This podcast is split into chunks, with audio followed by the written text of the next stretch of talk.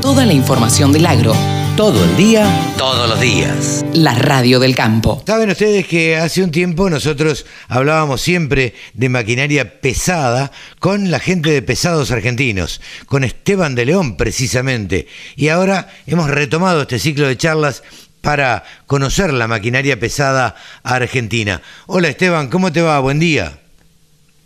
¿Qué tal? Buen día, o buenas tardes, o cuando el momento nos escuchen, Carlos. La verdad que un gusto volver a, estar con la columna. Eh, sí, para nosotros también es un gusto y bueno, siempre hablamos antes de qué vamos a, charlar y, y, demás. Y habías preparado o habías traído un tema eh, que son unas pulverizadoras bastante originales, las Davilor. Sí, sí, sí. Sí, la verdad que sí. Eh, es una marca muy poco conocida, como para hacer una breve introducción. Eh, originalmente del sur de la provincia de Santa Fe, específicamente la ciudad de Venado Tuerto. el fundador de esta empresa, o por ahí el líder de, quien era dueño de Avilor, era el señor Oscar Dichiara, que falleció aproximadamente en 2011. Eh, fabricaba unos pulverizadores que eran como aviones con ruedas, ¿no? Una especie de piper. Estaba viendo en la eh, en, el en el blog de ustedes, Pesados Argentinos, em, nada, que tiene forma de avión. La verdad que se parece bastante a un avión.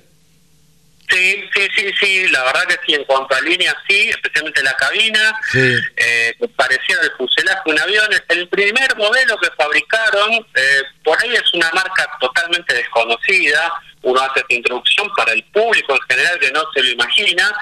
Eh, eh, lo que tenía era una mecánica MWM, tenía una línea, como te digo, como si fuese un avión montado en un chasis con cuatro ruedas. Se empezó a fabricar allá por la década de los 90 y el modelo era original, se llamaba en su momento. Tenía componentes mecánicos fácilmente conseguibles en el mercado, como una caja Clark, diferencialito, eh, después incluso lo que era el, el color rojo, la verdad que muy distinguible, era el color de la empresa y bueno, eh, se fabricaba por ahí de manera, viste, muy artesanal, como son todas estas empresas pymes, ¿no? Eh, sí, sí, sí.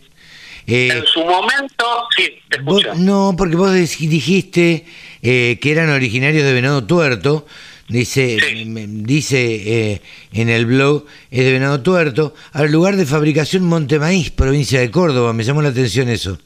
Sí, hay una segunda etapa, porque ahora ya le voy a explicar, en su momento, en la mejor época de Avilor, allá en los 90, este mismo modelo de pulverizador, el original, se llevó a vender como Massey Ferguson MA 6700, una rareza total. Mira vos. Por eso mismo, eh, incluso compitiendo con Placo, Metal Ford, con Traba, con quien se te ocurra, eh, es raro verlo como Massey Ferguson, pero bueno, se llegó a un acuerdo como Massey Ferguson hizo en la primera etapa de Alco, por ahí con Mancini, con tractores articulados, no nos vamos a meter con eso, bueno, aportando parte de la mecánica que utilizaban los tractores, como el motor Perkin o la caja de velocidades, Gavilor le fabricó exclusivamente a Massey Ferguson el mismo modelo original, como Massey Ferguson salía con todo el etiquetado, muy prolijo, que eso también lo hemos eh, hemos publicado en el blog. ¿Qué pasó después? Que vos por ahí te adelantaste un poquitito. Al morir Dichiara, eh, Dichiara en su momento se sintió un poco perjudicado con lo de la 125, no estaba por ahí muy de acuerdo ni con la ley, ni tampoco con los por ahí lo, el lockout que se provocó con la venta de, de lo que es cereales, la comercialización, incluso fue un año un poco complicado ¿no? para el agro. Bueno, fue por ahí muy crítico, que no es por ahí el tema como para eh, desarrollar mucho. Sí, sí. Tiempo después, bueno, esta empresa cierra sus puertas, pero eh, renace como Team Argentina, que es una empresa de Monte Maíz, la cual compra la marca, compra el herramental, todo lo que quedó abandonado de aquel momento y se lo lleva unos cuantos kilómetros al noroeste, o sea, a Monte Maíz. O sea, de Venado Tuerto, en Santa Fe, se muda a Monte Maíz la producción y por lo menos hasta hace no mucho tiempo la mantenía una cadencia de producción baja, ¿no? A diferencia de las grandes empresas. Si uno sigue acá en el blog, eh, hablas a continuación, o hablan ustedes a continuación, de Davilor Team Argentina. ¿Esto es lo mismo? Sí.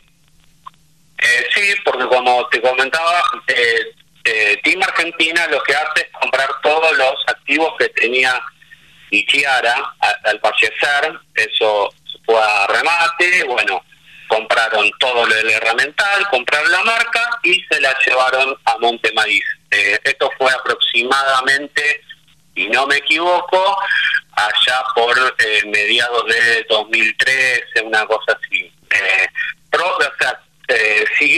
Con la producción y con la idea de, de Ichiara. ¿Actualmente esta fábrica está cerrada?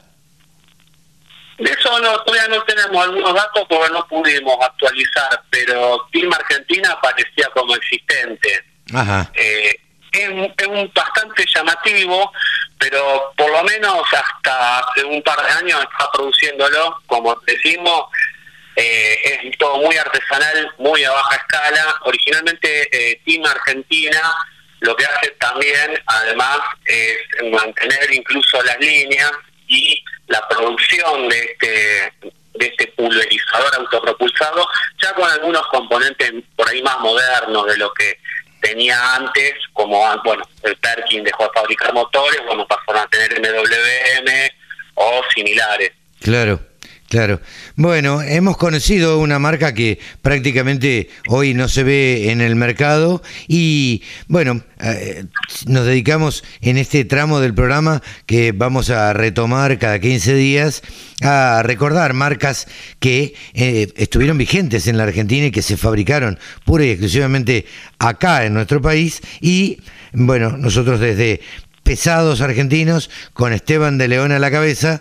Estamos recordando todo este tipo de maquinarias que ustedes también pueden encontrar si googlean y ponen pesados argentinos. Sí, eh, un brevemente déjame saludar tanto sea a Silvia como a Emiliano y a Matías, que junto a mí en representación de ellos hacemos pesados argentinos y una breve apostilla era medio inspirado en el Spra Coupé que era un pulverizador de alcohol de la década del 80 o sea tenía una idea de originalidad el Davilor pero en el exterior había algo parecido. Bien bien bien bien. Esteban te agradecemos muchísimo todo este contacto con la radio del campo y nos vemos en 15 días ¿te parece? Te agradezco muchísimo por el espacio y te mando un gran abrazo, Carlos. Esteban de León, de Pesados Argentinos, aquí en los micrófonos de la Radio del Campo. Todas las voces, todas las opiniones. La radiodelcampo.com